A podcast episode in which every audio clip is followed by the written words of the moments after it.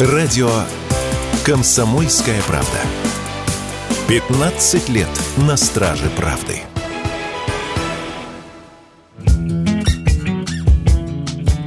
Около 20% продавцов вторичных квартир в Москве готовы предоставить покупателю скидку. Это следует из сообщения аналитиков риэлторской компании «Инком недвижимость». Как уточнили в компании, речь именно о дисконте от рыночной стоимости квартиры. В 2023 году такие случаи были единичными. Об этом же заявили и в компании НДВ «Супермаркет недвижимости». Опасаясь еще большего сокращения покупательского интереса и падения цен, продавцы охотнее идут на дисконт. Заинтересованные Заинтересованные в оперативной продаже недвижимости собственники готовы снижать цену в среднем на 10-15%. Спрос на недвижимость в 2024 году резко сократился. Так, в январе спрос на рынке ипотеки и продажи жилья к декабрю сократились от 50 до 70%. Январь считается месяцем низкого спроса, но в этом году к фактору сезонности добавилось влияние изменившихся условий по ипотеке. Высокий процент по жилищным кредитам ведет к снижению спроса, а это, в свою очередь, очередь к снижению цен.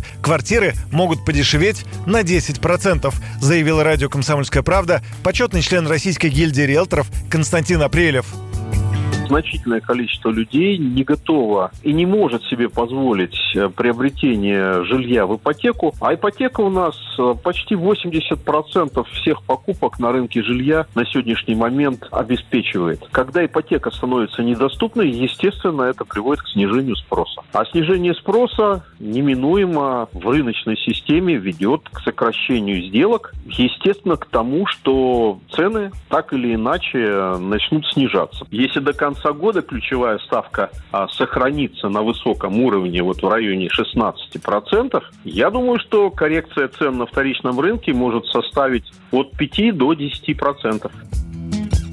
Недавно эксперты вторичного рынка зафиксировали снижение среднего бюджета сделки с готовыми квартирами в столице. К началу 2024 года показатель сократился до минимума с 2021 года. При том, что квадрат за этот период прибавил в цене около 100 тысяч рублей. Тенденцию связывают со смещением спроса в сторону наиболее доступных и компактных лотов из-за высоких ставок по ипотеке. При этом сильного падения цен на квартиры и дома ожидать не стоит. Такое мнение выразили выразила президент Международной академии ипотеки и недвижимости Ирина Радченко. Вот что она заявила радио «Комсомольская правда».